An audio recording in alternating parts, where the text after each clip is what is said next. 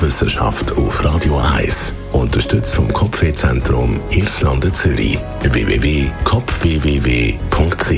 Es geht um den Führungsstil von der Chefin bzw. dem Chef und was das für Auswirkungen kann haben auf die Angestellten, wenn es um die Produktivität geht beim Arbeiten. In einer aktuellen Studie vom Institute of Technology von der Universität Illinois, USA, hat man sich mit dem Thema beschäftigt.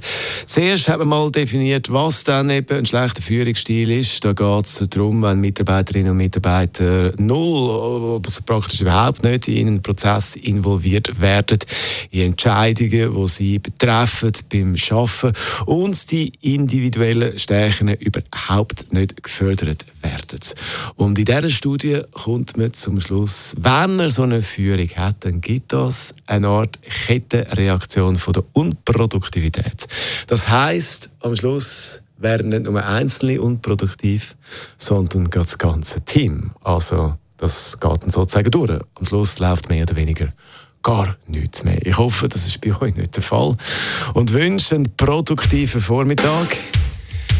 Wir liefern jetzt noch ein bisschen Musik dazu.